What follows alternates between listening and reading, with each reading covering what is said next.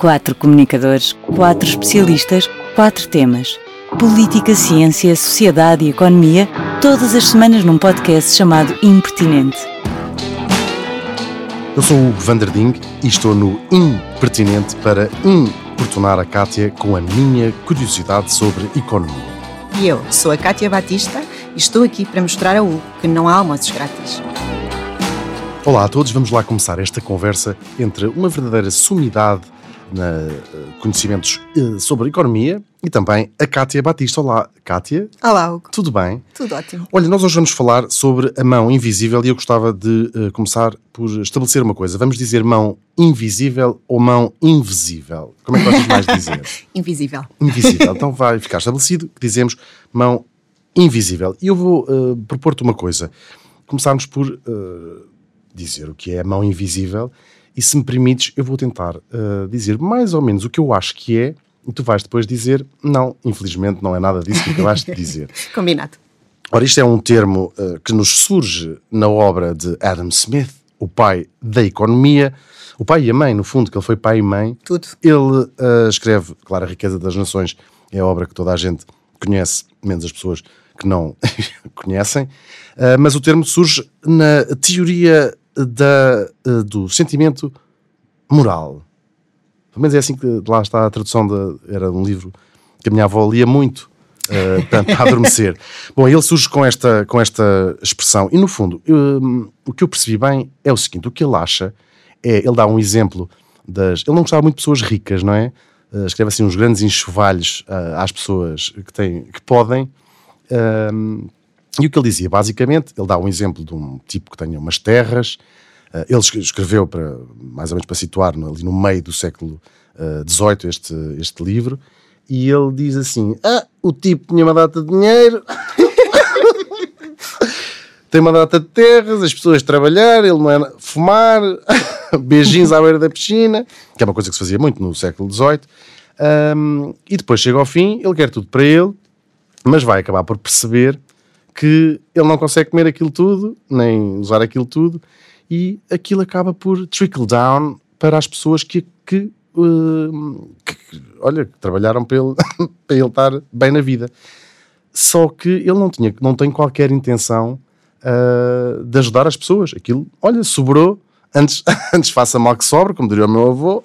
E esta ideia de que uh, as pessoas para fazerem uma coisa no seu próprio, uh, para o seu próprio benefício, e ele até põe ali uma carga moral com, uh, com uh, quase com desprezo pelos outros, portanto, ter mesmo o seu, o seu, o seu bem-estar em, em primeiro lugar, acabam, sem querer, através de uma mão invisível, por beneficiar o bem comum. Foi a melhor definição que eu já ouvi de mão invisível. Foi? Fantástica. É isto, basicamente. É, é, é isso. Mas eu acho eu não, eu não vejo tanta carga moral nisto. Uhum. Apesar de que o Adam Smith era um filósofo moral, é verdade, era um professor de filosofia moral, mas ele, quando falava das pessoas andarem a fazer pelo seu próprio interesse, ele não punha tanta carga moral. Ele dizia que as pessoas estão a fazer pela sua vida e, sem querer, causam benefício para todos na sociedade.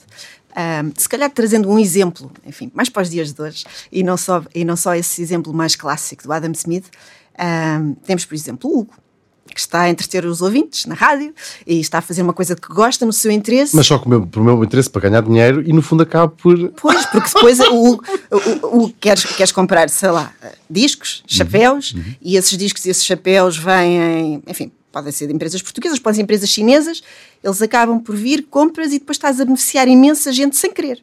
E então isto é, é o exemplo exatamente das pessoas a fazerem pela sua vida e que acabam por uh, ajudar os outros e, no fundo, não há necessidade de haver aqui um planeador central que esteja a dizer o que é que cada pessoa tem de fazer. Porque as pessoas sozinhas acabam por funcionar. Porquê? Porque acabam por fazer trocas, não é? Porque, estamos a trocar os programas de rádio pelos chapéus ou pelos discos e não precisamos por isso. Cada um de nós não precisa. Eu não preciso fazer piadas, por exemplo, que é ótimo. Uh, não, precisa, não precisas estar a fazer chapéus, estar a gravar discos, porque nós vamos trocando aquilo que fazemos melhor e com isto beneficiamos todos. Ou seja, estamos a passar isto pelo mercado. Uhum. E o mercado é por onde passa a mão invisível para dar, dar estes benefícios a, a tanta gente. Apanhei-te, disseste invisível. que tínhamos Acontece. combinado. Pois é, falhei. Pois é, isto, e, e depois transpondo isto para a economia, tem a ver de facto com a liberdade dos mercados versus o proteccionismo e, portanto, uh, os mercados funcionando livremente, isto, a mão invisível uh, encarrega-se que isto funcione tudo bem. Claro que, se calhar, para o Adam Smith entra aqui um bocadinho a mão invisível, talvez ganhe uns contornos, talvez religiosos, não é? Há uma, a providência divina que, que comanda isto tudo este fenómeno da mão invisível não se aplica só à economia e há uma coisa que eu gostava mesmo de que, que, que me ajudasses, que comentasses comigo. Que eu não sou especialista, o especialista é o. não, às vezes fico a pensar em coisas e há um dia que penso, há um tempo já, uh, mais aplicado às ciências sociais, que é, de facto, a, a sociedade uh, depende num acordo, nem sequer é um acordo, num princípio tácito, que é nós partimos do princípio que há um determinado número de pessoas que lhe dá na cabeça ser médico, que lhe dá na cabeça ser relojoeiro, e a coisa funciona. Aparentemente, sei, imagina que havia um ano que ninguém, se, ninguém queria ser médico. E a sociedade foi-se construindo na, na, com a perspectiva de que há de sempre haver alguém que se lembra de ser e às vezes profissões inacreditáveis. Locutor de rádio, não é? Uh, professor de economia, assim, umas coisas, coisas completamente absurdas. Mas a sociedade depende, eu acho que acredito mesmo na mão invisível. Isto deve ser isto é bruxedo. É sim. Se nós quisermos começar a falar sobre como é que a mão invisível funciona através do mercado, parece que são os preços. Uhum. Ou seja, quando uma pessoa é muito rara, um excelente apresentador de rádio, que é uma personalidade rara, ganha imenso dinheiro, então todos querem ser estrelas, apresentadores de rádio, artistas. Um, professor de Economia, não sei se é tão glamouroso, mas é um bocadinho isto, a escassez, os tais almoços grátis que, nós, que não há, que não há, enfim, se calhar há. Uhum. Vamos falar mais sobre isso, mas um, quanto mais escassa é uma profissão, maior valor ela tem. E, portanto, é assim que nós achamos que se calhar as pessoas vão querer ser uma coisa ou outra.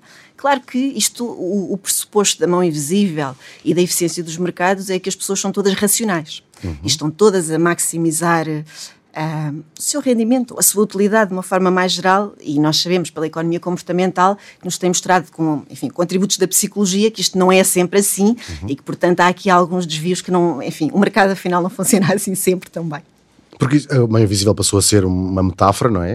E estavas bem a explicar que há outros fatores que não são completamente invisíveis. Aliás, estive a ler depois umas críticas à mão invisível e há um economista que disse que não se vê a mão invisível porque ela não existe, que eu achei esta frase uh, pois, ótima. É verdade que a mão invisível às vezes não se vê. E não se vê em alguns casos típicos. Por exemplo, um, falhas, aquilo que nós, que nós gostamos, economistas, de chamar falhas de mercado. Uhum. Por exemplo, se houver uma empresa muito grande, um monopólio, essa empresa cobra o preço que quer. Uhum. E normalmente as pessoas depois não vão querer consumir ou não vão querer, não vão conseguir comprar tanto desse bem como gostariam.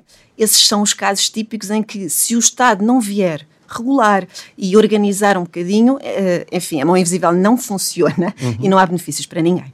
Depois, tem, portanto, esse é um, prima, um primeiro caso, que é esta, estas falhas de concorrência. Depois temos as externalidades. Uhum. E as externalidades, uh, enfim, eu acho que a externalidade assim, mais, mais famosa uh, é a poluição. A poluição, não é? Sim. E o aquecimento global é, enfim, é uma boa evidência de que a mão invisível não estava lá. As externalidades, basicamente, é quando o, custo, a relação custo-benefício está, está, está desequilibrada, ou seja, aquela, imaginemos, a indústria está a poluir, no, no caso desse exemplo clássico, mas depois não nos dá nada em troca. Sim, vagamente um carro, vagamente não, mas... um fogão, é assim. Não, o problema é que as empresas, ou os indivíduos em geral, quando, uhum. quando fazem poluição, Uh, eles estão a usar recursos que são de todos, uhum. uh, estão a impor um custo, ou seja, estão a estragar aquele rio que era para todos usarmos e não estão a pagar nada por isso. Portanto, não, o custo não passa pelo mercado. E, portanto, as pessoas, as pessoas ou as empresas, não, não pagando o custo uhum. da poluição, poluem muito mais do que, do que fariam se houvesse ali um custo. E, portanto, aqui, novamente, um papel para o Estado, que é uh, regular, no, neste caso da poluição, impor uh, taxas sobre a poluição para que, quando nós poluímos, saibamos que, que, nós estamos a, que estamos a impor um custo nos outros. E isso é, é um exemplo de externalidade negativa, portanto, há um custo que não passa pelo mercado. Mas também há o, o, exemplo oposto, que são as externalidades positivas, que são benefícios que também não passam pelo mercado. E neste ambiente da pandemia temos as vacinas. Okay. As vacinas, enfim, se cada um de nós for tomar a vacina, é porque é bom para nós, se calhar não vamos conseguir chegar àquele, àquela imunidade de grupo que precisamos e que beneficia todos. E por isso o Estado tem de vir, uh, ou deve vir, uh, ajudar a sociedade toda a que nos vacinemos mais rápido. Enfim, neste momento de pandemia, acho que este exemplo é muito fácil, uhum. uh, porque precisamos todos de rapidamente ter vacinas disponíveis, vacinar-nos todos, porque as vacinas trazem benefícios de saúde muito grandes e, no caso da pandemia, enfim, nós temos, temos visto as pessoas que não têm emprego, as pessoas que estão a morrer porque os hospitais estão cheios, uhum. as crianças que não estão na escola e que se calhar não vão recuperar com tanta facilidade estas aprendizagens. E é para isso que a gente precisa do é Estado, porque a mão invisível não Onde é que está a mão invisível quando precisamos dela, não é? é. E então nesse, o, o Estado pode funcionar como. E quando falamos de Estado, basicamente governos, não é? Porque Sim. com as suas políticas, o Estado pode, pode ser a mão invisível. Ou seja, passámos de uma altura onde Adam Smith basicamente dizia deixem os mercados funcionar, e depois muitas outras pessoas depois dele, deixem os mercados funcionar um, livremente. Isto deve ter durado mais ou menos até à crise uh, económica, quando se viu não, peraí, uh, os mercados não regulados, vamos todos morrer uh, de fome. Deixa-me só. Como é que ainda estamos vivos? Como é que ainda estamos vivos? Parece que tudo funciona. Ou seja, aumenta-se o preço de uma coisa, mesmo que não haja uma, um estudo de mercado para se os ordenados chegam, e as pessoas bem ou mal, lá vão conseguindo comprar a sua roupa, pagar as suas rendas. Um senhorio pede o que quiser, não vai estar a estudar qual é a média de, de, de, de, salários em Portugal para eu saber que renda é que posso pedir que as pessoas podem pagar. E a verdade é que as pessoas sobrevivem e compram as roupas, compram os carros. Isto também é. é, é como é que isto acontece? Porque não há, um, não há um planeamento. Já houve e uhum. não resultou muito bem. Uhum. Uh, por isso, no fundo, é, é um bocadinho. Uh, enfim, o equilíbrio é sempre no meio, vamos cá. Portanto, uhum. os mercados livres, de facto, ajudam, ajudam. A mão invisível está lá quando se determinam os preços das coisas. Por exemplo, quando uh, o indivíduo ou a empresa que está a produzir um bem sabe quanto é que aquilo custou, põe-lhe um preço, a pessoa sabe que utilidade, que benefício é que me dá, e eles acabam por se acertar no preço e é assim que os preços vêm nos mercados. Uhum. Mas isso é quando eles funcionam. Quando os mercados não funcionam, é aí que precisamos do Estado. Alguns ali no meio. Uhum. E, e, por exemplo, outro exemplo, que não, que não são as externalidades ou a falta de concorrência, são os chamados bens públicos. Ou seja, por exemplo, a justiça ou as infraestruturas, as estradas. Uh, isso são tudo exemplos de coisas que, se nós deixarmos aos mercados, não vão funcionar. Claro. Porque o, mercado não, não, não cria um sistema de justiça que funcione. Isto é uhum. Altamente importante para que, os, para que depois os mercados possam funcionar, porque se não houver um sistema de justiça que funcione, não vai haver empresários que queiram fazer investimento. Uhum. Ou, ou no caso das, das estradas, as estradas também são importantes para fazer tais trocas, o comércio, etc. Mas depois temos de pensar um bocadinho até que ponto é que o Estado deve uh, intervir na economia, porque o, o, Estado, o Estado não cria riqueza. Uhum. O Estado cobra impostos. Uhum. E os uhum. impostos são pagos por quem cria a riqueza. Uhum. E isso quer dizer que quando nós, quando o Estado ou o governo pede impostos, uh, está a tirar estes recursos a um setor privado que se calhar os ia utilizar para criar mais empregos, para fazer mais investimento, aquelas atividades que pela mão invisível até iam beneficiar todos. Portanto, uhum. há aqui sempre um equilíbrio, e não é um equilíbrio, não há ninguém, não há nenhum economista que saiba a verdade, uhum. porque ela não existe. Aqui nós sempre, a ciência económica diz-nos quais são os custos, os benefícios, e depois somos nós com valores políticos que vamos ver, ok, quantas autoestradas é que precisamos entre Lisboa e o Porto. Uhum. E, e é um bocadinho é um bocadinho aquilo que nós pensamos sempre quando pensamos em devemos deixar os mercados funcionar livremente ou de facto precisamos de intervenção do Estado. Claramente há aqui um equilíbrio. Porque essa, essa, eh, eh, um exemplo de coisas que o mercado não faz, uh, exemplos práticos, a internet, por exemplo, foi uma iniciativa uh, estatal, um, há uma série de, de, de inovação, sim, sim, sim. inovação científica. Claro Isso que há mesmo. empresas que, apesar as farmacêuticas, têm interesse em criar produtos, mas se uma farmacêutica funcionar com uma lógica de mercado, pode haver coisas muito twisted, como, por exemplo, não inventarem, sei lá, que eles já sabem como é que se cura a queda do cabelo. Se, se as pessoas vão à lua, já sabem como é que se cura a queda do cabelo, mas se calhar a indústria de, dos produtos para pôr na cabeça, para a gente achar que o cabelo não vai cair, uh, rende mais dinheiro e, portanto, se calhar aí o Estado pode dizer, não, agora vamos investigar, vamos fazer investigação científica de como é que se faz isto. Sem dúvida, a área da saúde e da investigação são áreas que têm exatamente este, este componente de bem público, de externalidade positiva e em que o governo um, deve intervir, eh, no fundo, para que todos possamos ter esses benefícios. Agora, vamos pensar no, no, caso da pandemia das vacinas, novamente, voltando ao caso que estávamos a falar anteriormente, e foram as empresas farmacêuticas privadas que encontraram as vacinas. Portanto, este desequilíbrio, lá está, eh, este, este, esta, no fundo, esta dicotomia entre o Estado e o Governo não é preto e branco, uhum. nunca. E, e, nós sabemos que pronto, o governo sim deve ter um papel a regular e, e a, a, a, garantir que a, as empresas estão de facto a, aumentar as externalidades positivas, mas por outro lado deixá-las funcionar eh, cria benefícios, não é? E agora, e voltando, e pegando neste exemplo das vacinas, o Estado também deve, por exemplo, promover investigação científica, uhum. a investigação fundamental que estava na base das vacinas que depois foram criadas agora na pandemia. Isto não nasceu na pandemia, isto são muitos anos de investimento em, em ciência, que às vezes, pronto, há países que fazem mais que outros. Uh, e depois, uh, por exemplo, a educação, que está muito ligada com isto, é também uma área fundamental. Eu diria que é a área mais fundamental. E para falar agora de mercados e governo, um, há, uma, há uma premissa muito importante na mão invisível, que é a igualdade de oportunidades. Uhum. E a igualdade de oportunidades não nasce com os mercados a funcionarem por si só, porque os mercados por si só conduzem muitas vezes a muita desigualdade. Uhum. E esta desigualdade não se trata a si própria, não se trata.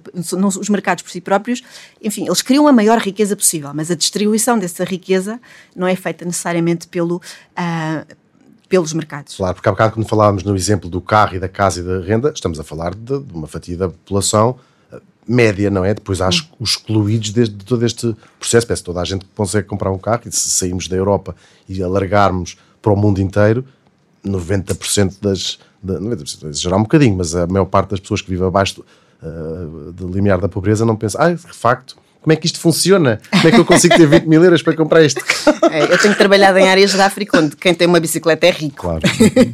Portanto, é assim. Portanto, a mão aí, a mão aí não, não funciona. Uh, eu, então, eu vou, vamos voltar aqui onde, onde, eu estava, a igualdade de oportunidades e a educação. Uh, o governo uh, tem um papel muito importante a assegurar, por exemplo, a qualidade das instituições, os tais, o tal sistema de justiça, os direitos de propriedade a funcionar para que os mercados possam funcionar. Os mercados não funcionam se não houver esta qualidade institucional. Os mercados não funcionam se as pessoas não tiverem, as crianças não tiverem acesso a um nível de educação que as torne capazes de aproveitar o, poten o potencial que têm. No fundo, aqui, o, o, muitas vezes fala-se de um debate entre a equidade e a eficiência. O Estado vem fazer equidade, mas está a tirar impostos à economia e isto dá cabo da eficiência da economia, destrói a riqueza de um país. Mas, por outro lado, se nós pensarmos na educação, isto é o contra-exemplo, porque quando o Estado promove a educação, ele está a fazer com que todos tenham condições para dar mais à sociedade com a mão invisível e, assim, no fundo, completar este ciclo e, e aumentar o bem-estar de todos. Porque uh, os mercados até podiam ter algum interesse, os mercados, é que essa coisa abstrata, é, essa coisa abstrata. Mas, em fomentar a educação, por exemplo, preciso de não sei quantas pessoas especializadas em X. Portanto, há um interesse também da, da, da educação, mas isso, se calhar, limitaria uh, e uh, depois havia os excluídos da educação, não é? Preciso 10. Uh, Infelizmente há os excluídos da, uhum. educação, isso é uma coisa que uhum. existe. Ou seja, se o Estado não, não, não substituísse ou tentasse e, compor pronto, esse, E voltando agora ao tema da pandemia, é, esse é uma das graves consequências deste, deste, uh, deste ambiente que nós estamos a viver, porque nós sabemos que uh, quem tem sido mais afetado nesta pandemia, enfim, são, são muitas pessoas na economia, mas são especialmente as crianças. As crianças que durante um ano tiveram muito poucos meses de escola, as crianças, especialmente aquelas que em casa não têm condições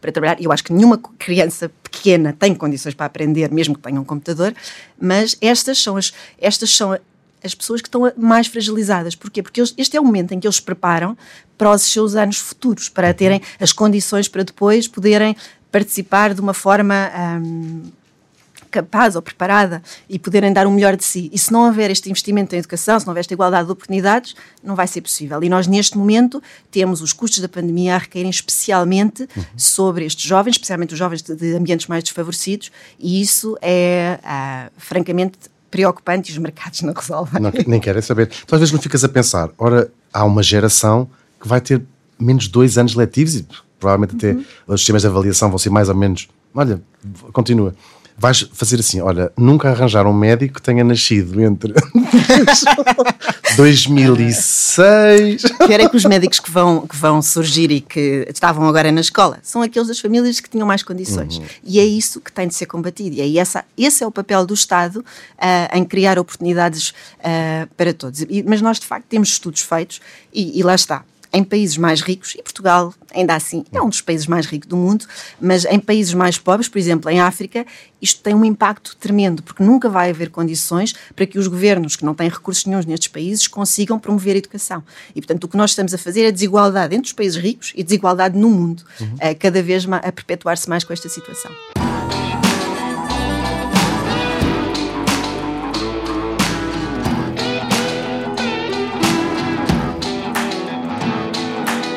Vou lançar ainda mais um bocadinho de confusão. São Força. coisas que eu penso à noite. Eu tenho muitas insónias. Ahm, os tipos mais ricos do mundo agora são mais ricos do que qualquer outra pessoa alguma vez foi. Cada pessoa que tem uma nova entrada na Forbes é mais rico que o Luís XIV, que o Ramsés. Há aqui muitos paradoxos. Isso é um paradoxo, é verdade. E, e é engraçado, quer dizer, que nós pensamos nos Estados Unidos, hum, são um país de mercados livres, em que a regulação não é muito forte e, de facto, tem uma enorme desigualdade. Não é? Porque nós, pronto, eu, eu também vivi há algum tempo nos Estados Unidos e temos aqueles bairros em que, enfim, eu vivia na fronteira e era muito mal, porque temos tiros por todo lado, ninguém vai à escola, não há oportunidades para ninguém e depois temos. Mas divertiste imenso. Foi giro, havia tiros a entrar no- nas janelas dos meus vizinhos, mais mesmo, literalmente. Ah, mas depois temos, assim, a meia hora de distância, temos os- as, as melhores casas, os sítios mais interessantes. ahm, portanto, há muita desigualdade. Agora, depois olhamos para o mundo. E é sempre interessante fazer estas comparações no mundo e não olharmos só para um país ou outro. Que é, depois nós olhamos e vemos que, ainda assim, aquelas pessoas que vivem. Eu não estou a defender aquele modelo, aquele modelo lixou o resto do mundo todo, provavelmente. Sim, não é? sim, é. Sim. Sim, não, era isso que eu ia dizer agora, que é, por outro lado, nós vemos, por exemplo, que, quer dizer, essa, que se pensarmos nos níveis de riqueza dos Estados Unidos ou mesmo dos países mais pobres do mundo, eles têm estado a aumentar imenso, graças a essa bendita globalização que é a mão invisível a funcionar no mundo. E, portanto, lá está, aqui há muitos paradoxos. Por um lado, há uma desigualdade, e nós sabemos que as pessoas que vivem em ambiente de pobreza, por exemplo, há estudos recentes que mostram o stress em que uma pessoa vive quando é pobre e que tem imensas preocupações com o dia a dia, faz com que elas nem sequer sejam produtivas no trabalho. Não conseguem trabalhar porque estão demasiado preocupadas com tudo, todas as preocupações que têm. Ahm, e por isso, se calhar, o, o facto do seu rendimento até ser mais alto do que todos os pobres ah, noutros países, ah, se calhar não lhes dá felicidade e bem-estar. Por outro lado, o que nós sabemos é que nas últimas décadas, com este impulso da globalização, nós vimos os indicadores todos ah, de educação, de empreendedorismo, de riqueza, nos países mais pobres a subir imenso. Quer dizer, nós pensamos na China, a China que era um país miserável há 50 anos atrás, tem neste momento uma classe média brutal. Portanto, são bilhões de pessoas E a Índia também está mais ou menos. E a Índia, sim, Um também. mais longe, bem mais Estão longe. os dois a crescer sim, sim. imenso e, portanto, a, a mão invisível no mundo tem criado muitas oportunidades para muitas pessoas. Eu Às vezes penso, estão vivas atualmente 7% das pessoas que já alguma vez viveram desde, os, desde há 50 mil anos, quando o Homo Temos de falar disso. Temos de falar disso, de será que é boa ideia levar toda a gente à classe média, ou pelo menos no modelo que a classe média está a viver no, no Ocidente? Eu acho que o planeta A vai-nos dizer, não, é planeta." péssima ideia." Pois é. Mas isso é um tema engraçado que podemos, eh, que podemos voltar. Vamos voltar à mão invisível. Então, já percebemos, os mercados não funcionam, tem de entrar o Estado ou o governo por ele. Ahm, Eu não disse que os mercados não funcionavam. não, está bem. Os mercados não, não, não, não suprem todas as necessidades do bem comum. E então entra, ahm, entra o Estado. Temos experiências onde isso não foi brilhante, por exemplo. Eu acho que a economia de mercado acompanha-nos desde as cavernas, não é? Houve tentativas recentes, ah, já, já coitadinho o senhor Adam Smith já estava a fazer tijolo, ou mármore, que ele era uma pessoa mais para fazer mármore do que tijolo. Como, por exemplo, vou lembrar, a União- Soviética, ahm, Venezuela. a Venezuela, a Chi- os chineses hoje em dia, não é? Um belíssimo exemplo disso. Mas vamos começar, a União Soviética, o primeiro disto começou, que é um bocadinho a tentativa de dizer, vamos apagar a, a mão invisível e quem manda agora aqui sou eu. Deu assim uma chapada sabe, na mão da invisível. Como é que são essas... eh, isso é o extremo Esse do... é o extremo. O- é assim, de um lado temos os mercados totalmente livres, em que o Estado ah, não, não tem papel nenhum, e aí temos a tal desigualdade imensa, temos o bem-estar das, das- da sociedade toda a cair muito, com o tal stress, as tal situações de vulnerabilidade imensa, no fundo da escala da desigualdade. E depois temos o outro extremo. O outro extremo é este planeamento central, o planeamento soviético é um exemplo, em que há alguém que acha eh, que sabe mais que os outros todos e que pode dirigi-los.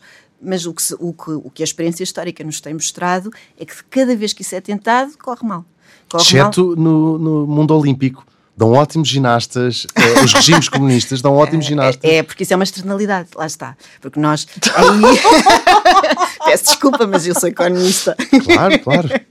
Ah, o investimento nessa. é Assim, nós, as pessoas deixadas por si próprias, ou os mercados por si próprios, não valorizam assim tanto o desporto, a cultura, a ciência. Isto é tudo Cansado. muito importante tudo para, para a nossa sociedade, mas aí nós precisamos do investimento e do apoio do Estado, porque isso não funciona por si só. E aí realmente resultou.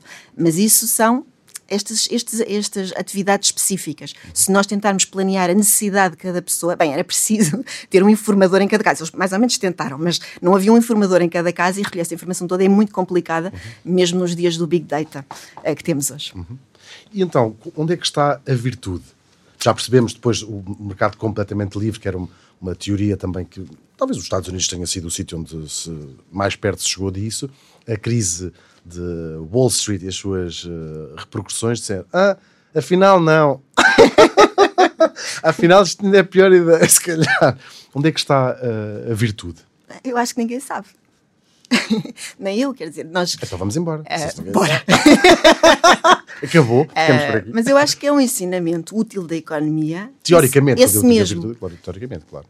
Ninguém sabe exatamente por isso, porque a ciência económica pode nos dizer, ok, os, o mercado falha aqui, é preciso intervenção do Estado, mas é aí depois que entra a política, que é os, os, os economistas são cientistas sociais, enfim, têm, usam enfim, as, melhores, eh, as melhores técnicas científicas possíveis, a experimentação, por exemplo, uh, técnicas rigorosas, mas depois são os políticos que têm determinados valores e que dizem nós vamos apontar mais à esquerda, mais à direita, enfim, esquerda e direita hoje não existem, mas uh, vamos apontar mais no sentido do Estado, mais no sentido dos mercados e é aí que o equilíbrio se decide. Não há, ninguém pode dizer que, uh, se não por, enfim, a ficção ideológica, que é este, é, deve ser este o modelo ou deve ser aquele. Nós o que podemos dizer é que há trade-offs.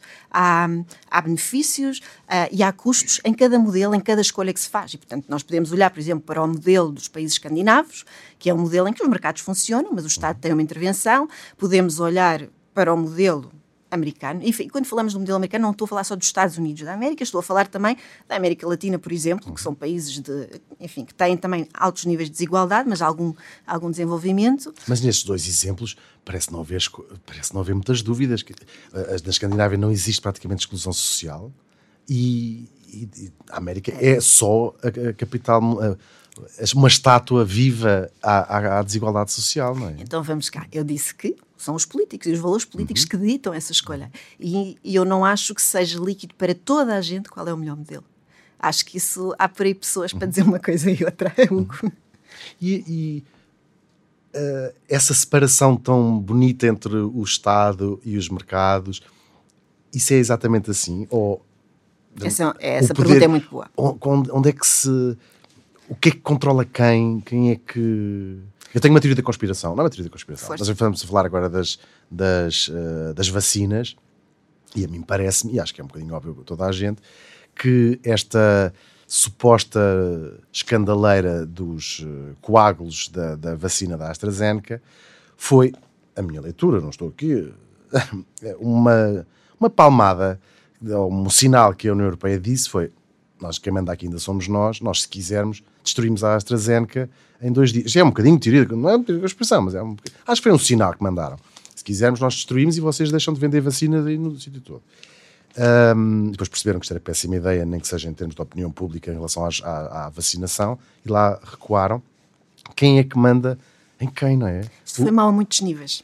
foi mal a muitos níveis porque, lá está, voltando ao que eu disse há pouco, temos aqui as vacinas, têm um valor imenso, particularmente hoje, porque estamos com estes custos todos que estávamos a falar há bocadinho por causa da pandemia, e se houvesse vacinas já não tínhamos nada disso. É de uma responsabilidade imensa que os decisores políticos, que é sempre quem decide, uh, tenham tomado uma decisão que foi política e não sei científica. E é exatamente isso. Quer dizer, havia sinais, havia hum, questões de agradar à opinião pública, quer dizer, havia aqui um conjunto de incentivos políticos a que os decisores políticos responderam ignoraram completamente a evidência científica. E isso realmente é algo chocante, mas que é mesmo assim que funciona, porque uh, nem os, pronto, os mercados não funcionam sozinhos, e os decisores políticos é quem tomam, são as pessoas que tomam estas decisões. Mas há tanta essa ideia nas pessoas que os decisores políticos estão na mão, são do poder económico. E, e Alguns há, estarão. E depois há casos públicos judiciais no mundo todo. Em Portugal, por acaso, acho que não. políticos uh, que se deixam corromper pelo poder económico. Felizmente, Portugal está livre dessas, desses escândalos. Mas, então, onde é que ficamos? Quem é que regula o quê? Pois é, isso é, é, por isso que eu há bocado falava do sistema de justiça. Quando nós não temos um sistema de justiça e de transparência que funcione, há muita coisa que pode correr mal. Uhum. Eu, eu vivi algum tempo fora e quando voltei há 10 anos para Portugal, a coisa que mais me chocou foi o nível de burocracia. Uhum. Em Portugal, em vez de transparência, temos burocracia. E, de facto, isto é um entrave enorme ao crescimento económico e à mão invisível, porque a mão invisível não funciona se os mercados estiverem todos empatados com estas burocracias um, que poderiam ser substituídas simplesmente por transparência. Uhum. E isso é uma coisa que... Uh, é, novamente, isto só pode acontecer se o governo decidir que, que quer mesmo fazer estas reformas que vão, que vão, um, enfim, que vão ser boas para todos, porque vão fazer com que a economia funcione também melhor. Até porque quanto mais etapas se ponham num processo, mais ocasiões há, por exemplo, para a corrupção, que é um caso endémico nos países, nos vossos países do Sul. Eu sou do norte da Europa, como sabes, e portanto nem sei o que é corrupção. Tivemos uma vez um dia, um dia foi um, uma secretária de um primeiro-ministro roubou um clipe um escândalo, o único escândalo. Isso na Suécia pode acontecer. Não, e é... Infelizmente em Portugal Sim, isso não acontece ainda. É uma questão de cultura também. E, portanto, e aqui, enfim, os valores políticos e a cultura também se auto-influenciam. Portanto, essa questão de quem regula quem Uh, lá está, isto também é uma questão de educação. E nós, eu, eu volto sempre à educação, porque a educação é aquilo que faz com que as pessoas tenham oportunidades para dar o melhor de si uhum. e é aquilo que garante que os mercados possam funcionar. Porque se houver mais educação, se houver mais consciência cívica, as instituições políticas também vão mudar, os representantes políticos vão ser melhores e vão responder a isto mesmo. E, mas lá está, é sempre, enfim, não há aqui uma separação firme entre o que é que é uh, agora o público e o privado, uhum. porque Uh, no fundo, os decisores políticos, a obrigação que têm é, quando vem este, este setor importante da educação ou da saúde, o que têm a fazer é incentivá-lo o mais possível, subsidiá-lo o mais possível pelo valor que tem para todos e para promover também os ditos mercados. Claro. E nós também não nos podemos esquecer que, ao contrário do, do tempo do Smith e do, do, grande proprietário rural que ele dá no seu exemplo, hoje em dia os decisores políticos são escolhidos supostamente pelas pessoas informadamente. É aí. É esse, é esse o ponto, informadamente. E que escolhem os seus próprios uh, modelos se nós não tivermos económicos e sociais, no fundo, não é? Se nós não tivermos pessoas com certo nível de educação, meios de informação com independência, precisam de ser independentes e para isso, novamente, isto é uma externalidade também. Portanto, o Estado também tem a obrigação de contribuir para meios de comunicação, para um, a ciência, atividades culturais, tudo isto tem de ter uma massa crítica para que depois possa ajudar a fazer uma sociedade ela própria uh, mais, mais cívica, mais consciente, mais. Um, accountability é uma palavra que não se traduz em português, mas uma, uma, uma sociedade mais exigente. Uhum. E esta sociedade mais exigente vai fazer com que o governo seja melhor, os mercados sejam melhores e é uma espiral positiva. Uhum. Infelizmente, às vezes não temos isto tudo a funcionar, mas era, um, era uma boa coisa de ter. Mas há uma data de grãos de areia nessa engrenagem toda Uh, as pessoas não deviam. Pois, não sei, não posso dizer. Há coisas que eu penso e não posso dizer alto. Vamos falar um bocadinho sobre a, a, pandemia, porque acho que isto é um case study ótimo. Ótimo, se calhar não foi bem o adjetivo certo. Mas é, é, uma, é uma oportunidade de de repente estamos todos debaixo de uma lupa e podemos ser estudados por todos os cientistas sociais e dizer: olha, muito interessante isto que as, que estas pessoas uh, estão a fazer em casa uh, e a economia é, é também uma área. E aí também na responsabilidade em relação à responsabilidade dos governos um, e a responsabilidade individual, sobretudo no desastre económico que vem aí quando o tsunami passar, não é? Eu até fico sem palavras. É. Por acaso, fazer experiências, isso, isso, é o que eu costumo fazer. Eu sou uma economista que faz experiências e é assim que eu tento aprender sobre como é que as pessoas, os mercados, as intervenções políticas funcionam. Um, aqui, pronto, neste, nesta, na pandemia, no fundo, esta questão da responsabilidade individual tem um bocadinho a ver com aquela, aquela coisa das externalidades que estávamos a falar há bocado, que é as nossas ações na pandemia têm impacto não é só em nós próprios, mas têm impacto em toda a sociedade. Porque, enfim, isso foi o que nós vimos quando uh, os nossos hospitais ficaram, enfim, com aquelas filas de ambulâncias à porta que é quando a responsabilidade individual não é suficiente. Bem, isto liga, eu estou sempre a dizer a mesma coisa, isto liga com a educação, com o civismo, e quando as pessoas não percebem que o seu comportamento tem impacto nos outros, e no caso desta, da pandemia é isso mesmo, um, temos estes problemas. E, portanto, é isso que explica que depois o governo tenha de ter um papel mais preponderante. Se calhar, uh, enfim, a experiência seja, Suécia não correu bem. Sim, usar máscara não é uma escolha uh, individual. Por exemplo, usar máscara em público não é uma experiência individual, é basicamente pois, Podia ser, podia ser, mas quando as pessoas não entendem que há este valor de externalidade positiva, ou seja, eles estão a salvar as vidas dos outros quando usam máscara, uh, é, nesse, é nesse momento em que o governo tem de intervir e tem, no fundo, de, um, enfim, nos lembrar que os nossos comportamentos têm consequências nos outros. Está bem, tem consequências nos outros, não é bem assim, não estou a brincar. Agora vamos ter de falar de uma coisa um bocadinho chata. Infelizmente vamos ter que falar. Que é este tsunami uh, que veio e depois os tsunamis uh, voltam e vai, vem aí um desastre económico de proporções cataclísmicas. Eu estou a ser positivo. eu sou, sou otimista. Um, isto é, tem tantos níveis, o, o estrago que aí vem, um, que tudo conta, mesmo as coisas da, na, da bolha, tudo é um. Eu vou dar um exemplo que é em Lisboa abriu-se um bocadinho os restaurantes, por exemplo, e perceber que abriram para aí 30% dos restaurantes que, que existiam em Lisboa uh, e passear uh, de bicicleta uh, por uma zona que tem 10 restaurantes e perceber que há uns que definitivamente não voltam a abrir. É isso que vai acontecer às lojas todas. Vamos, a economia vai ser retomada por 10 empresas que vão suprir, comprar tudo o que faliu e agora vamos ser todos uh, iguais no mundo, no mundo inteiro ainda mais. Dentro da bolha, vamos sempre avisar que estou a falar dentro da bolha. Isto pode acontecer? Acho que não uh, mas acho que de facto temos aqui, uh, enfim, o tal tsunami e agora vai voltar e pode ser muito dramático. Nós, enfim, o, mais, o mais preocupante neste momento, portanto, há economistas que ainda têm muita esperança que nós vamos ter uma recuperação que é mais ou menos em via, ou seja, nós estamos no fundo e agora vamos todos retomar, vamos estar todos eufóricos, com vontade de ir de férias e gastar imenso, reabrir os, os restaurantes todos. Uh, só que isto não é muito garantido. Porquê? Porque há aqui alguns fatores de risco. Um fator de risco, por exemplo, são as chamadas moratórias. Toda a gente fala das moratórias. O que é que são Eu as não moratórias? Faço ideia é Não tens empréstimo? Não, não, não. não, não. Pronto, as pessoas que têm Eu empréstimos... herdei, herdei uma enorme fortuna. Ah, que sorte! as pessoas que têm empréstimos uh, e, que não, e que agora ficaram sem emprego, ou que estão, pronto, estão no Ah, layoff. não, não precisam de pagar os não empréstimos precisam durante pagar, tempo. mas vão é ter de isso? voltar a pagá-los. E, portanto, nós agora em setembro, outubro, vamos ver uma quantidade de pessoas que, mesmo que voltem a ter emprego, e algumas não vão ter o emprego à espera delas, ah, não vão conseguir pagar. E então vamos ter aquela crise dos bancos toda outra vez. Portanto, 2008 a voltar. Lá. E, entretanto... Mas desta ah, vez pior. nem sequer é pela culpa dos, nem sequer é culpa dos bancos. Pois, não. Olha, é uma estreia. É, a, pandemia, a pandemia é uma estreia a muitos níveis, porque Claro. de facto, enfim, não aparece, pronto, não, não tem aparecido assim, são 100, 100 anos e de facto ah, há aqui ah, muitas razões de preocupação. E não a, própria estrutura da, a própria estrutura da economia, estávamos a falar do turismo.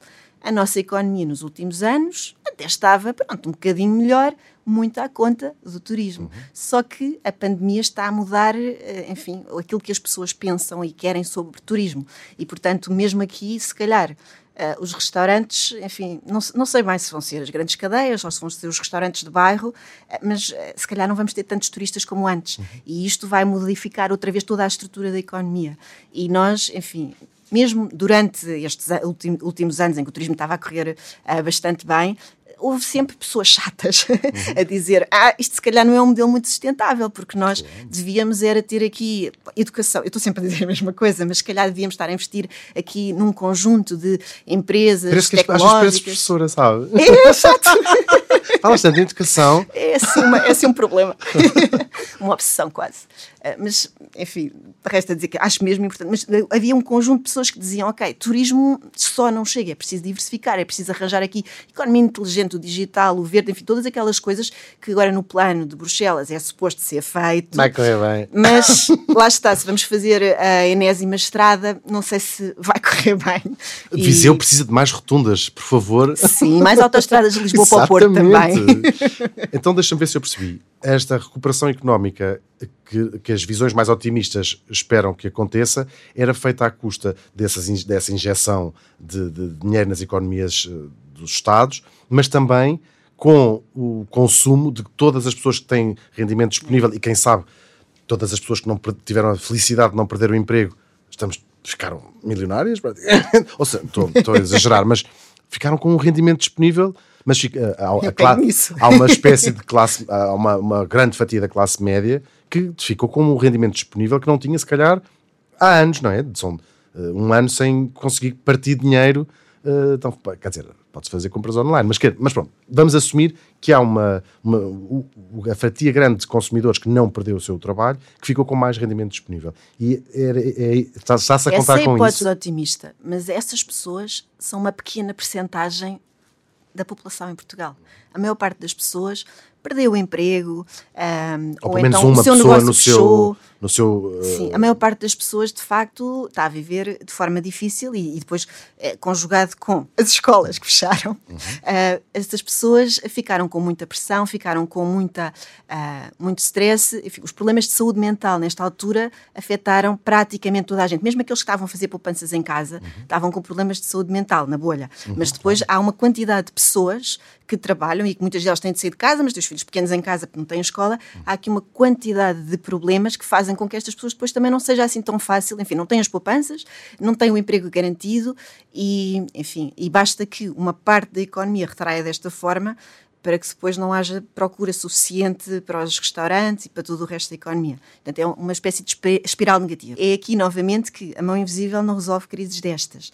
É nestas crises, como foi a Grande Depressão, que o Estado tem um papel de tentar estimular a economia, mas tem de o fazer de uma forma inteligente, porque não vale a pena estarmos a cavar o déficit para depois termos outra crise igual à de 2011. Portanto, uhum. temos de escolher muito bem. Portanto, este financiamento que vem, que vem da União Europeia tem de ser utilizado da forma mais produtiva possível. O que é que é a forma mais produtiva? É, uh, para além da educação, é, é, realmente investir em criar capacidade produtiva que não dependa só do turismo e que diversifique a economia e que nos torne diferentes e, e mais atrativos uh, no mundo.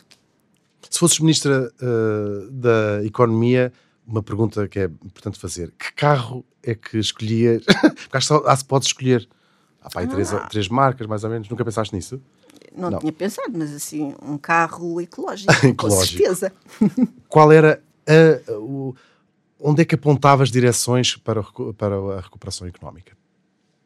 Se tivesse escolher o, o, principal, não sei como é que isso se diz, o investimento público, as obras públicas. Então vamos cá dar uma resposta assim de economista mais controversa que é.